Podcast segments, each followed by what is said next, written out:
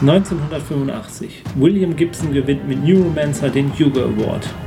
Peyroden erreicht eine Weltauflage von einer Milliarde Exemplare. Das Wrack der Titanic wird gefunden. Ein anderes Wrack namens Windows erscheint. Und Gorbatschow wird Generalsekretär eines Wracks namens KPDSU. Im Fernsehen läuft Vengeance on Barrows mit dem sechsten Doktor. Auch ein Wrack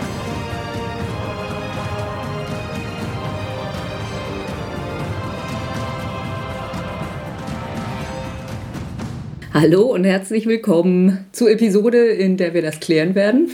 Mein Name ist Sandra. Ich bin Jens. Wir sind beim sechsten Doktor. Dem beliebtesten Doktor in allen Umfragen immer wieder auf Platz 1 gewählt. Ja. Oder nicht? Oder nein. Also fangen wir wieder mit der Bezeichnung an. Auch da gibt es jetzt nicht so das klassische, also sehr ironisch gesehen könnte man ihn als The Best Doktor bezeichnen. Das hat diese Ironie, wie wir ja eben schon angedeutet haben. Und also er selber hält sich für den Besten. So gesehen wäre es vielleicht tatsächlich äh, treffend als Bezeichnung. Ja, ansonsten könnte man ihn vielleicht auch das A-Hole nennen. Also ich glaube, er ist der unsympathischste Doktor, zumindest am Anfang. Mhm. Gut, aber über das ganze Thema werden wir gleich noch reden. Zu den Statistiken. Der sechste Doktor hatte 45 Episoden. Das waren genau elf Serials in, ja, im Prinzip zwei Staffeln. Also er hat halt die Staffel davor, die 21. noch gerade eben abgeschlossen. Die zähle ich deshalb nicht mit. Seine eigentlichen Staffeln waren dann die 22. und 23. Also die Reinkarnation fand mitten in der Staffel statt, oder? Naja, kurz vor Schluss. Mhm. Also sie haben ihn dann noch in der alten Staffel kurz mit einem Serial beehrt. Mhm. Ja, er war dann also von 1984 bis 86 der Doktor. Das ist noch mal ein ganzes Stück weniger als der fünfte, der ja im Verhältnis schon relativ kurz war. Und nach Staffel 22 waren auch noch 18 Monate Kreativpause. Dann kam so eine halbe Staffel und dann wurde er rausgeschmissen. Kreativpause jetzt in dem Zusammenhang ein Euphemismus. Ja. Aber so war es damals auch, wurde es wohl mehr oder weniger offiziell genannt. Mhm. Sie haben bewusst nicht gesagt, dass sie es einstellen, sondern ja, dass es wiederkommen würde, was es dann ja auch tatsächlich getan hat. So gesehen, äh, um noch kurz die Statistiken abzuschließen, äh, Colin Baker war, als er die Doktorrolle übernahm, 41 Jahre alt. Das war wieder genau wie der vierte vom Alter her.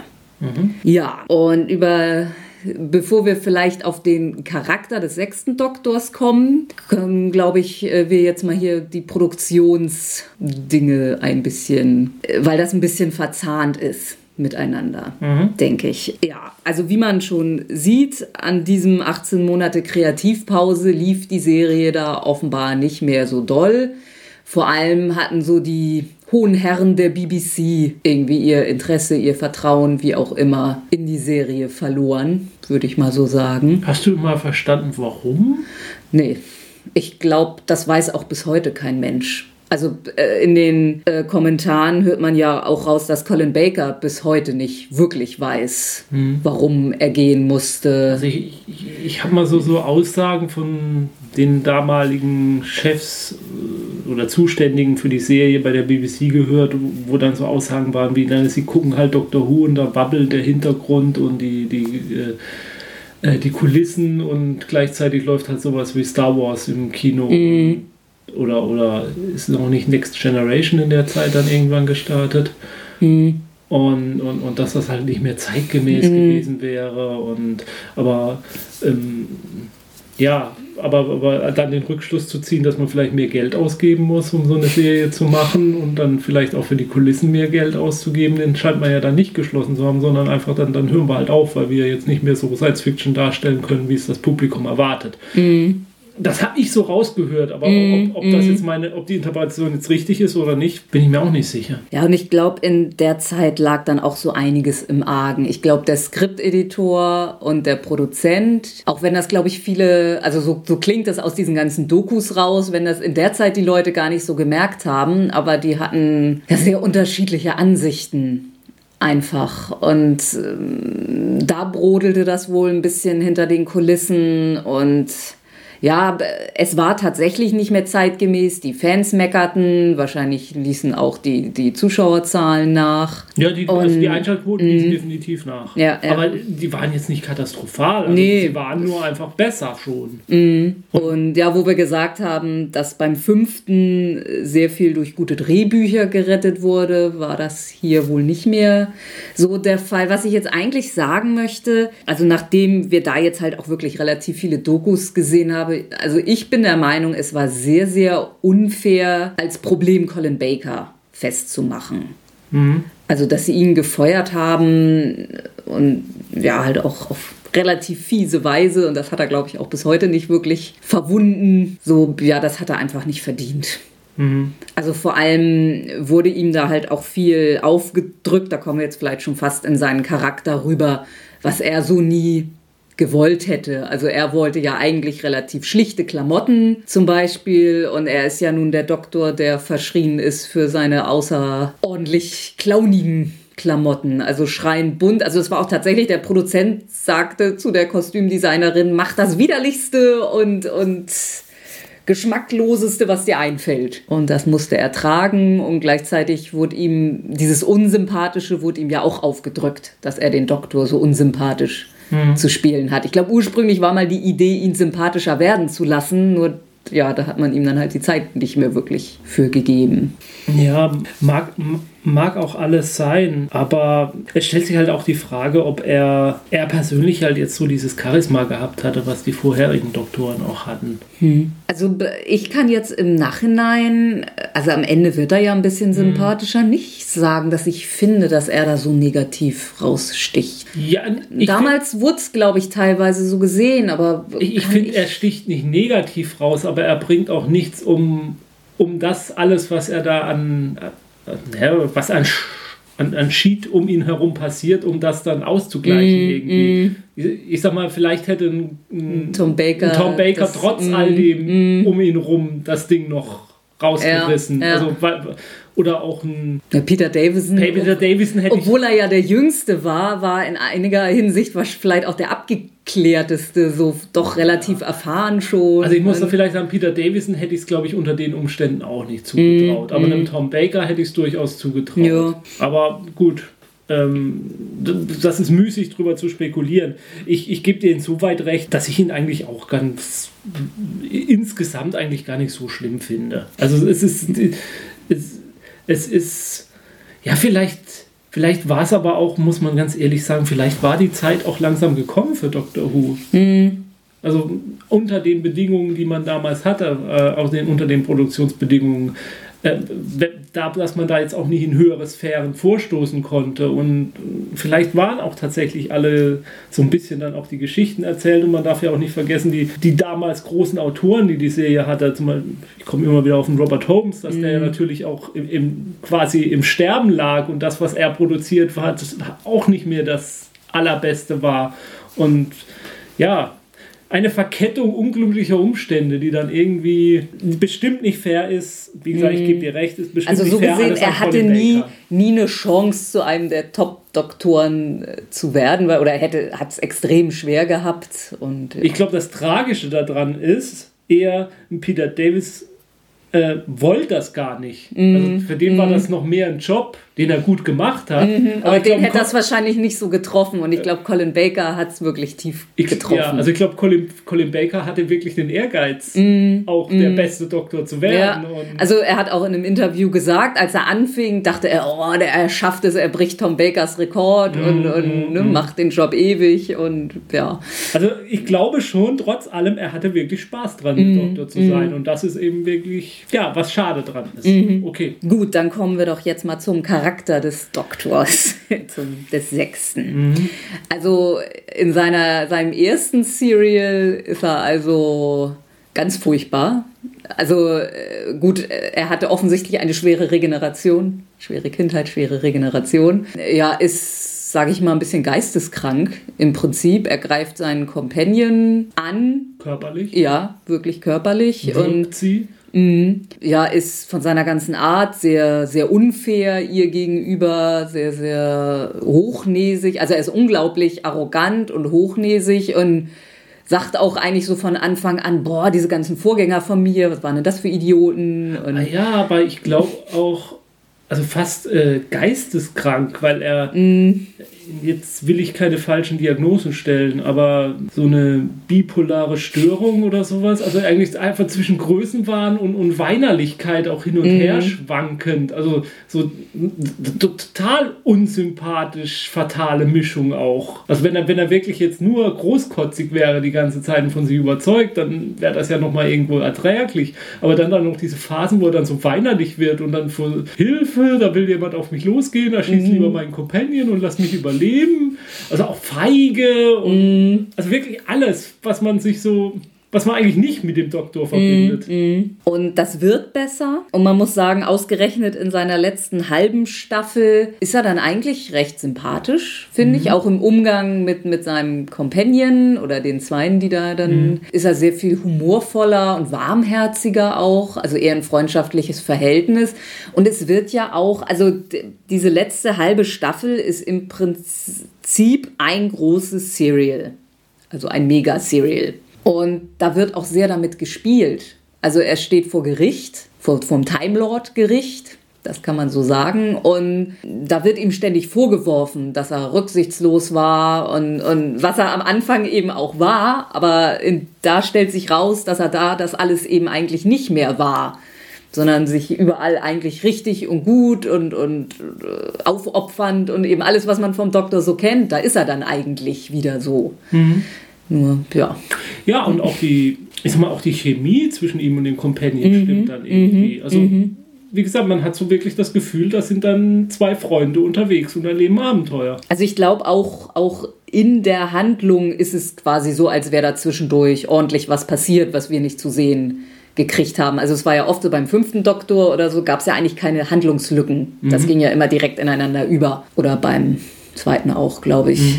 Und ja, also da glaube ich, ist eine deutliche Lücke dann. Mhm. Ja, also was sein Charakter halt irgendwo mit eben dann halt auch ausmacht, ist eben dieser Prozess, der ihm gemacht wird, der auch gar nicht so unwichtig ist für das Lore der, von Doctor Who, weil mhm. es eben da einen, den Whaleyard gibt, quasi den Ankläger, der mhm. ihn da vor Gericht bringt. Und Achtung, Spoilerwarnung, am Ende erfahren wir dann, dass dieser Whaleyard quasi eine Inkarnation des Doktors ist. Irgendwann zwischen dem, was wird gesagt, zwischen dem 11. und 12. oder so? Ja. Der, ähm, wo, wo dann mal alles Negative des Doktors dann sich äh, reinkarniert in diesem Whaleyard. Ja, er ist keine richtige Reinkarnation, nee, glaube ich. Das ist ein bisschen schwammig. Es wird schwammig gehalten. Und das, das klingt jetzt nach einem Mega-Spoiler, aber bis zum jetzigen Zeitpunkt hat es überhaupt keine Rolle mehr gespielt. Es könnte jetzt natürlich irgendwann kommen. Wir kommen ja jetzt in diese Zeit, aber. Und ja, es wurde auch mal ein bisschen dann später, äh, jetzt in aktuelleren Staffeln, wurde mal so ein bisschen mitgespielt. Ob, mm, also dieser Begriff mal, wurde mal taucht mal auf, mm. aber ja, spielt jetzt nicht so die extreme Rolle äh, bisher. Und von daher finde ich es eben halt auch nicht schlimm, das jetzt hier zu erwähnen. Nee, weil, weil man eben nicht viel darüber weiß. Und wenn es jetzt in der neuen Serie nochmal auftauchen wird, werden sie es da alles enthüllen. Und ja. ja.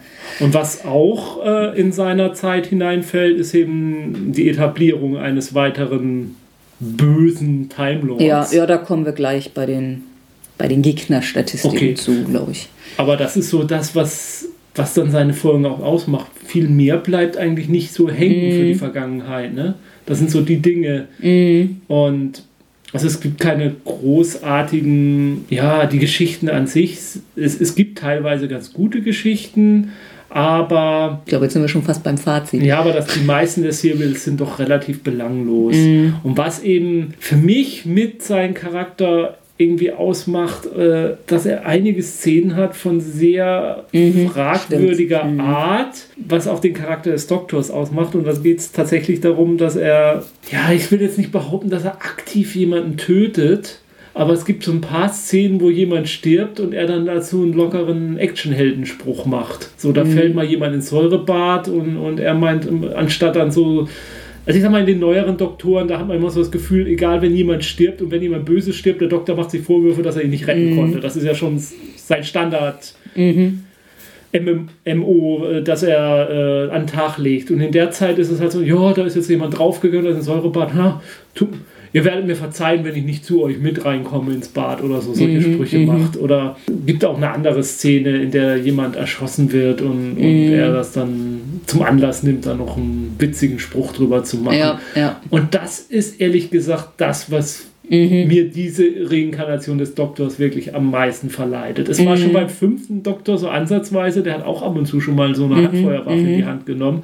Aber alles noch so in vertretbarem Rahmen und quasi so nach dem Motto, ach so, nee, aber ich lege das jetzt lieber weg, weil eigentlich passt das ja gar nicht zu mir.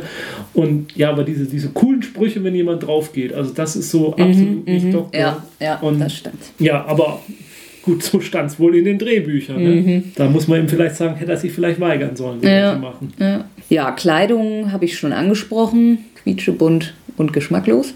Hosenträger mit diese Fragezeichen. hübschen- diesen hübschen Mhm. Kätzchen- und, und Kätzchenanstecker, ja. Ja, ansonsten zur TARDIS muss man sagen, dass er vermutlich der Doktor ist, der die TARDIS tatsächlich am besten unter Kontrolle hat. Vielleicht sogar bis heute. Auf jeden Fall hat er es kurzzeitig geschafft, den Chameleon Circuit zu reparieren. Das ist tatsächlich eine einmalige Sache. Und naja, gut, es, äh, zumindest, das ist auch gerade in der, dem Serial, was wir heute vorstellen. Es geht natürlich mal was in der Tat ist kaputt, ist ja auch klar, die ist ja alt. Äh, Aber zumindest weiß er eigentlich auch immer, was los ist. Sie haben ja beim fünften auch schon gesagt, er kann es dann nicht unbedingt immer reparieren, so, aber Ne, Gerade in dem Serial hat weiß er aber mal zeitweise nicht, was er machen soll. Und dann findet ja Perry das. Naja, Ja, gut, ja, das ist aber wieder seine Charaktersache, dass er irgendwie so überheblich ist und sofort der Meinung ist, ja, das und das ist kaputt, da kann ich jetzt nichts dran machen. Und Ja, aber sie findet ja die Ja, Anleitung ja. und dann meint er noch, ja, ja, habe ich mal angefangen zu lesen, aber hm. Mhm. gut, okay, da mache ich ihm keinen Vorwurf. Ich habe auch schon seit Ewigkeiten keine Anleitung mehr gelesen. Niemand liest Anleitung. Mhm. gut, wollen wir dann zu den Companions kommen? Zu den Companions. Ja, jetzt sag doch mal was über deinen Lieblingscompanion. Zu Perry. Ja, die ist. Mhm. Perry, Gil Perry, Perry Gilliam Brown. Ja, die stößt ja jetzt beim fünften schon dazu. Ist eine amerikanische Studentin. Mhm. Der Botanik. ja, das kommt aber nie so. Furchtbarer amerikanischer Akzent einer Britin. Ja, ich glaube, sie ist auch im ersten Semester so richtig Ahnung von Botanik hat sie auch Mhm. nicht. Ja, nö, mehr kann man da eigentlich nicht zu ihr sagen, oder? Ja, sie trägt recht, recht enge Oberteile, die gewisse weibliche Anatomie-Teile ähm, doch äh, Zur Geltung zur bringen. Geltung bringen. Dazu trägt sie gerne Shorts, mhm. um auch noch andere sekundäre Merkmale zur Schau zu stellen.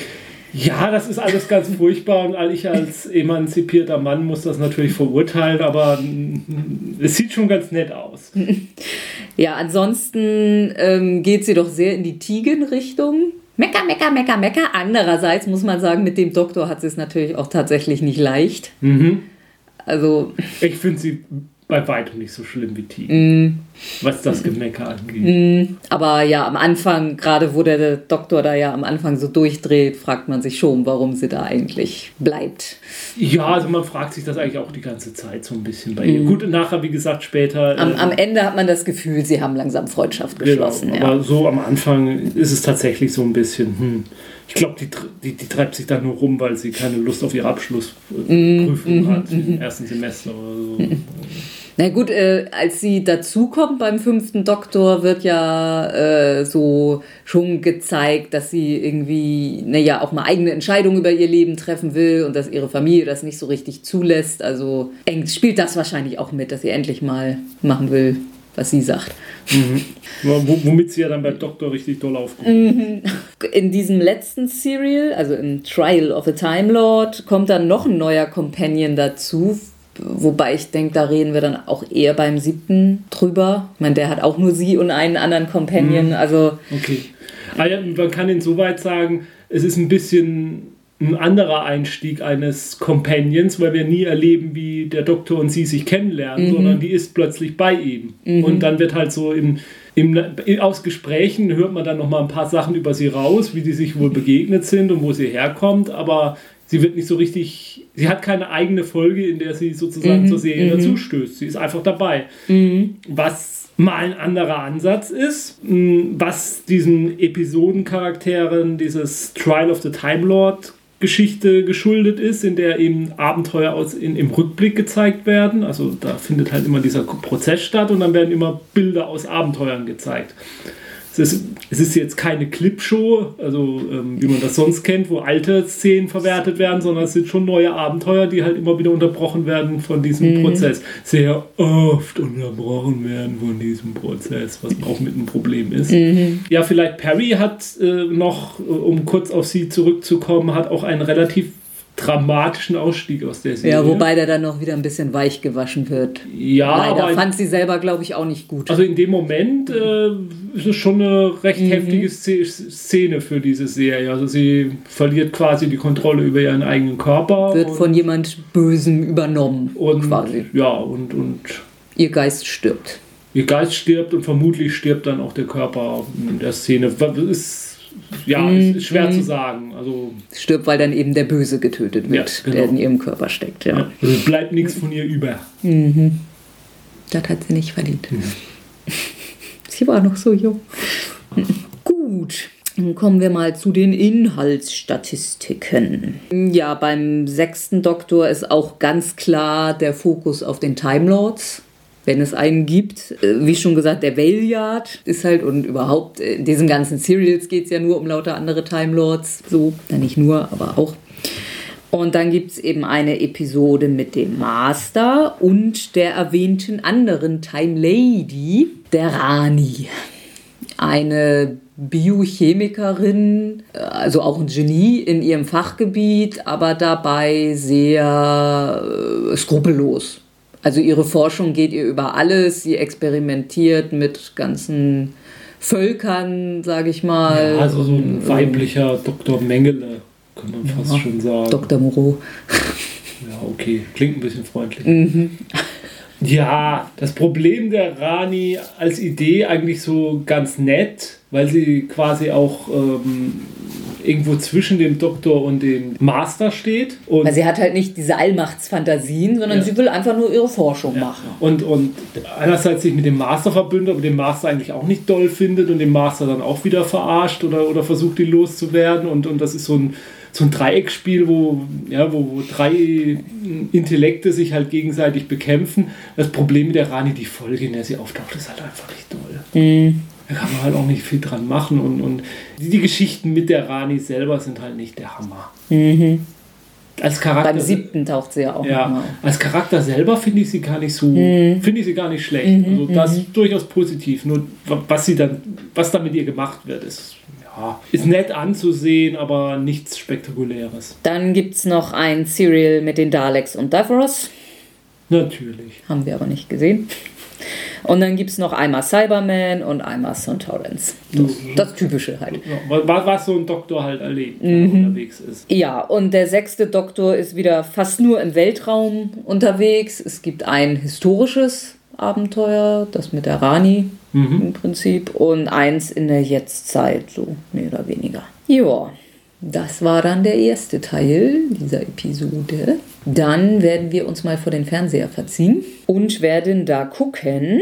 Die Episoden, ja, das sind wieder, das sind, das wollte ich am Anfang gesagt haben. In Staffel 22 waren, gab es 45 Minuten Episoden. Mhm. Deshalb sind das äh, vermutlich, langsam ist die Gefahr, sich da zu verrechnen, sehr, sehr groß, 629 bis 630 Mhm. Eben in je 45 Minuten. Das war das 138. Serial in der 22. Staffel 1985 Vengeance on Varos. Der Autor Philip Martin, der Regisseur Ron Jones, die mir beide jetzt so spontan nichts sagen. Mhm. Denn bis gleich. Jetzt sind wir auch vom Vorspann her so richtig in den 80ern. Diese Farben, diese Formen. Dieser Joghurt! Dieses Knister! Flash! Ah. Im Fernsehen kommt auch nur noch Scheiß. Was für ein Schleimer. Perry is not amused. Die Nachricht.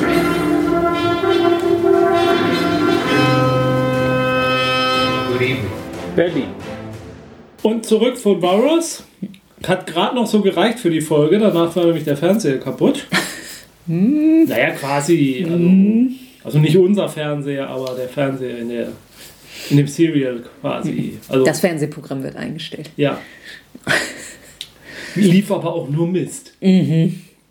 Ja, also äh, dieses Serial dreht sich um den Planeten Varos, auf den es sich nicht so furchtbar gut leben lässt. Die Leute auf Varos haben ein unglaublich wertvolles Mineral äh, oder, oder äh, äh, Element, Metall. Wissen es aber nicht. Mhm, genau, glauben, das ist nicht viel wert, weil ihnen so eine Handels so ein Handelsimperium sagt so, ja, da kriegt ihr nicht viel für, aber hier. Und ja, die Leute hungern im Prinzip. Es gibt eine kleine Elite, die einigermaßen gut lebt. Und ja, der normale Bürger arbeitet den ganzen Tag, kriegt Minen. kriegt rationiertes Essen und abends ist Zwang, das Fernsehprogramm zu gucken. Da gibt es hauptsächlich so Hinrichtungen oder wie Rebellen durch irgendein Labyrinth stolpern und dabei Unfälle haben. Und ansonsten spricht dann regelmäßig mal der Präsident, was meistens mit einer Abstimmung endet. Und wenn diese Abstimmung, also wo dann eben jeder Fernsehzuschauer Ja oder Nein zu sagen muss, Jeder hat so einen Knopf neben Mhm. dem Fernseher, auf den man drücken darf. ja, und wenn Nein kommt, wird, na, sagen wir mal, der Präsident gefoltert und irgendwann wird er dann sterben. Also Präsident zu sein, also diese Elite sind irgendwie, glaube ich, die zwölf höchsten Offiziere. Und jedes Mal, wenn ein Präsident stirbt, wird zwischen den zwölf gelost, wer dann neuer Präsident wird. Und der kann dann, hat eben nicht wirklich eine Chance, das Volk glücklich zu machen, weil er halt auch kein Geld und ja, Also im Prinzip ist es auch scheiße, der Präsident zu sein. ja, weil man eben Weil, haben Naja. weil, ja, also man ist der Sündenbock für alles, was halt eben nicht funktioniert, aber auf der anderen Seite ist man natürlich Teil des Problems, Teil des Unterdrückungsapparates, aber ähm, man kann auch selber nichts dran ändern. Also es ist so eine, ja, ein Teufelskreis irgendwo.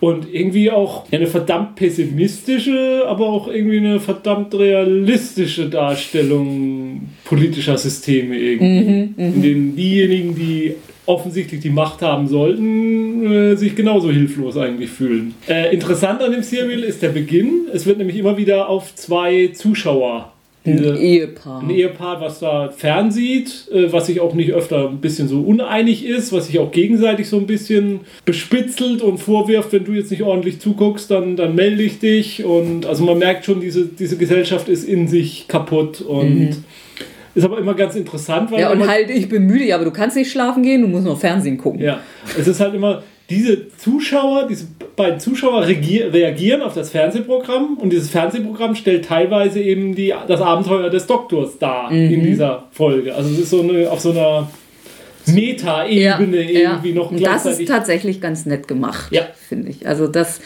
ja, wir können dann ja mal sagen, ähm, der Doktor hat Probleme mit der TARDIS, hatten wir schon angedeutet, und stellt dann fest, da sozusagen der Treibstoff ist alle. Und tada, er braucht genau diesen Rohstoff, den es auf Varos gibt. und Um es reicht gerade noch, um für, für einen Sprung sozusagen. Und ja, er landet dann also genau in dieser Zeit, an diesem Ort.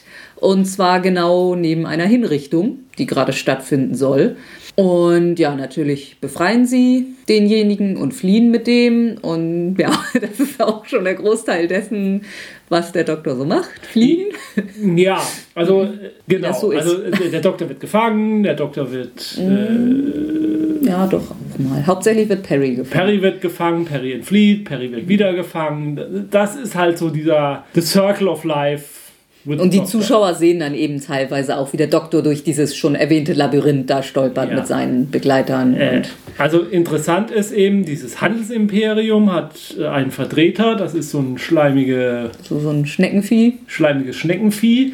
Der, der ist sehr, sehr over the top gespielt, aber irgendwie Er hat der was. was. Der taucht auch in Trial of a Time Lord nochmal auf. Da ist er dann an einem neuen Ort. Und Mhm. Also der ist schon gut gemacht, der ist auch so vom, vom Schauspielerischen, also der Schauspieler hat sich da auch sehr viel Mühe gegeben mit der Stimme und mit Mhm. seinen Handbewegungen. Äh, viel mehr als den Kopf und der Handbewegung sieht man nicht, weil der Rest ist halt in so einem Schneckenkostüm, was dann halt so Mit so drapiert ist. auf so kleinen Schwänzchen. Ja. Und, was halt so drapiert ist auf so einer Liege irgendwie. Aber das ist ganz gut gemacht, muss man schon sagen. Was halt auch interessant ist, da gibt es eben diesen Präsidenten und der ist eigentlich auch, eigentlich ist er der Bösewicht, weil er Leute foltern lässt und so. Aber andererseits hört er dann beim Doktor raus, äh, dass da irgendwie wohl eine Lösung gibt und dann nimmt er das irgendwann auch an und irgendwie entwickelt er sich ja dann im Laufe der Episode dann eigentlich zu einem Guten. Und ja, man merkt ja auch gleich, dass er ein einer Berater, der steckt ja mit dem Sill unter einer Decke und dass er eigentlich schon von Anfang an auch versucht, irgendwie was Gutes für sein Volk rauszuholen, nur ja, woher nehmen? Ja, so, klar, also, aber gut, aber er ordnet dann trotzdem auch ja, irgendwelche klar, Hinrichtungen an. und, und so. Also ist mhm. jetzt nicht, er ist kein absolut positiver nee, Charakter, aber nee. er, er, versucht gut zu sein, äh, es gelingt ihm nicht, dann ist ihm seine eigene Haut doch wieder lieber, am Ende trifft er die richtigen Entscheidungen da ist viel auch mit, äh, mit Illusionen im Spiel, mhm. also die, da, die, diese ganzen Hinrichtungen und, und, und auch äh, Folterlabyrinthe, da, da ist auch viel Illusion dran, wo die Menschen manipuliert werden, die da drin sind. Der Doktor durchschaut das natürlich dann auch oft. Ähm, und ja, am Ende rettet er den Tag und zwischendurch taucht diese vorhin erwähnte Säurebad-Szene halt mhm, auch auf, in mhm. der er da mit einem kämpft und. Äh ja, alle halten ihn für tot und er hat sich aber nur verstellt und sie wollen ihn, also die Leiche, dann in das Säurebad kippen, wie das da irgendwie so üblich ist.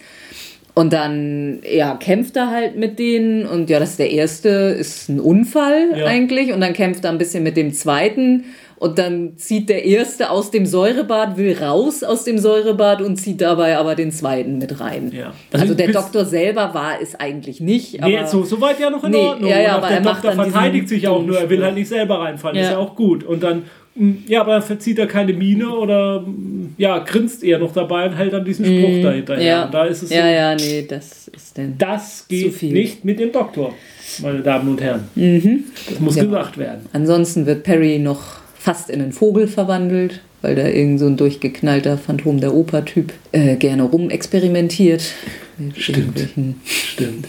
Ja, das sind da Gänge, mit denen so einem umgebauten Golfwägelchen durch die Gänge gefahren wird. Ist auch ja, ganz lustig. Äh, es ist gut inszeniert. Die, ähm, der Planet ist einigermaßen glaubwürdig, finde ich auch. Also, was man von ihm sieht, man sieht eigentlich nur einen mhm. Stollen ständig. Aber das ist mhm. schon ganz gut gemacht. Wie gesagt, diese, diese Schneckenvieh ist gut gemacht. Äh, also von der Produktionsqualität kann man wirklich nicht sagen bei dieser Episode. Und äh, ja, am Ende ist es dann halt so, da hält der Präsident dann eine Ansprache und sagt so, also dieses Unterdrückungssystem ist jetzt vorbei, es gibt eine bessere Zukunft und dann... Naja, weil sie jetzt auch wissen, dass sie mehr Geld kriegen genau. können. Und das, das, Leben für uns wird besser und ich werde ein bessere, für ein besseres Varos einstehen und so. Und dann endet das Fernsehprogramm und dann mhm. sieht man halt nur noch Rauschen und dann ist halt die Szene, wie die beiden, das Ehepaar dann vorm Fernseher sitzt und da rauscht es und ja, und was machen wir jetzt? Und so, pff, weiß nicht. Und das ist ist wirklich ein cleveres Spiel, halt auch mit den Medien und der, also auch eine Parabel auf die Medien und auf die Gesellschaft. Und es ist eine sehr politische Folge und man merkt auch, der Autor ist so ein bisschen mhm, links mhm. angehaucht. Und, aber es funktioniert. Es mhm. ist wirklich eine gute Geschichte an sich. Mhm. Und ich glaube auch, bei, mit jedem anderen Doktor wäre das einer der Klassiker. Mhm. Aber so ist es halt, der, der, der Negativding von Colin Baker äh, überschattet natürlich auch diese Folge, weil es ist eine wirklich gut gemachte Folge, kann man mhm. nicht anders sagen. Mhm. Und die Story funktioniert auch heute noch. Man könnte ja. das heute so inszenieren noch. Klar, ein bisschen mehr Action-Szenen, ein bisschen gestrafter, ein bisschen weniger gefangen nehmen und wieder flüchten und so. Alles kein Thema, natürlich. Aber an sich ist das eine, ist eine gute Geschichte. Ja, ich glaube auch fast die beste von ihm, die wir gesehen haben. Ja, deswegen haben wir sie auch ausgewählt. Ja, ja. Man muss sagen, also die, die, die folgende Staffel, das ist ja aus der, seiner ersten eigenständigen Staffel, mhm. die folgende Staffel mit dem Trial of the Time Lords, die ist schon sehr verschrien, weil sie so ewig lang ist mhm. und sich hinzieht. Da muss man aber auch sagen, da sind gute Einzelgeschichten ja, drin. Ja, also die fand ich jetzt auch nicht so schlimm. Klar, man wird halt immer wieder rausgerissen. Das ist das Problem. Aus der Handlung in, diese, in dieses Gerichtsverfahren und dann was, oh, nö, was, so. Ja, dieses Gerichtsverfahren ja. ist halt an sich nicht spannend, weil es daraus besteht, dass der Doktor den Namen des Whaleyards irgendwie immer wieder ein bisschen verhohnepiepelt mhm. und die sich dann gegenseitig anmaulen, wie scheiße sie doch sind. Und dann wird wieder weitergemacht. Und das mhm. unterbricht halt die Handlung und das nimmt der Serie, die aus heutiger Sicht ja absolut kein Tempo hat, noch mehr Tempo weg. Mhm. Deswegen, hm, wenn man die, Serie, wenn man die einzelnen äh, Serials nehmen würde, ohne diesen mhm. um, wären das sicherlich gut, gute bis mittelgute Sachen einfach dabei. man sagen. Ist ja auch zum Beispiel das letzte, letzte Abenteuer von, von Perry.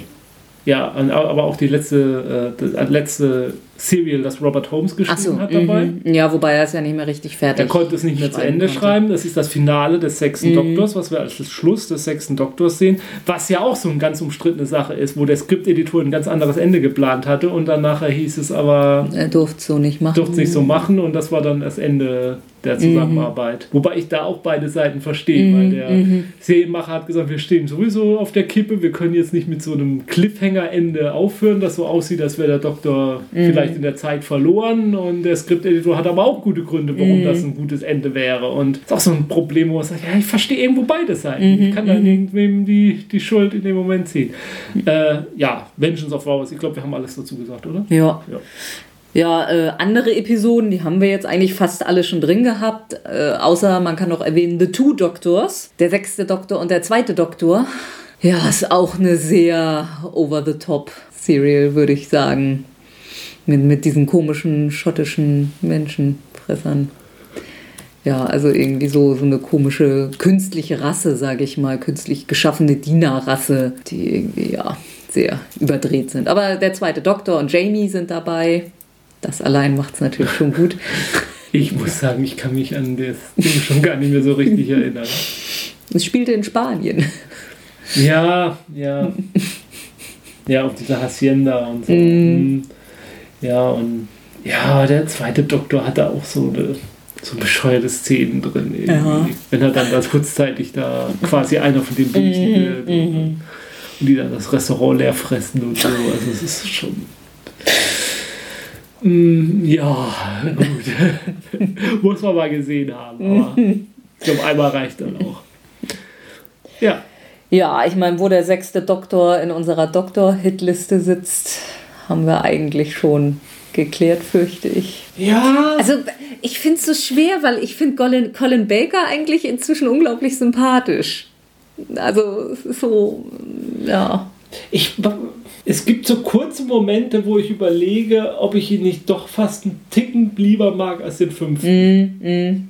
Aber eigentlich ist es auch wieder nicht fair. Eigentlich ist es schon wieder so. Eigentlich wird's auch, wird das dem auch wieder nicht gerecht. Also, ah, so, was weiß ich, wenn, wenn, wenn man den fünften jetzt auf den fünften Platz setzt, dann, dann ist der sechste halt so ganz, ganz knapp dahinter. Mit all seinen Problemen und Sorgen und. es ist eine schwere Kiste mit ihm, aber es ist. Ich glaube, wir haben es letztes Mal schon so, so was vom, vom Anfang des Endes, aber ja, also hier ist es wirklich. Also mit dem, siebten, der, mit dem siebten Doktor, der dann folgen mag, das ist wirklich das letzte Hurra. Und das Ende ist absehbar. The end is nigh. So auch für diese Aufnahme, würde ich sagen. Würde ich auch Das war so eigentlich ein sehr schönes Schlusswort jetzt. Äh, ja. Ja, also nächstes Mal, der siebte, das wird so quasi das letzte Mal in. Das letzte, das Ende von Old Who. Ja, Und dann kommt so ein Zwischending. ein Zwischenhu, Mhm, und, dann kommt das kommen wir New Juhu. Old Who, New. Between Who und New Who. Ja, bis dahin. Spielt schön weiter. Nein, nicht spielen. Gucken. Ach so, ja. Aber es gibt auch schöne Doctor Who-Spiele. Ja, Zum Beispiel das Kartenspiel, Kartenspiel ne? von Cubicle 7, glaube ich. Und es gibt so ein Solitär Doctor Who-Spiel, das kann man bei Boardgame Geek, glaube ich, runterladen. Ich habe es nie gespielt. Es mir nur runtergeladen. Und dann gibt es natürlich noch Rollenspiel. Rollenspiel, auch von Cubicle 7. Und ich glaube, in, in England gibt es zumindest auch ein Doctor Who Monopoly. Mit Sicherheit. Vielleicht auch ein Doctor Who Risiko. Es gibt Doctor Who Adventure, Computerspiele. Ja, oder man bastelt sich einfach Dalek und geht auf die Straße und spielt ein bisschen rum, so, ein bisschen kommt. Oder baut sich ein?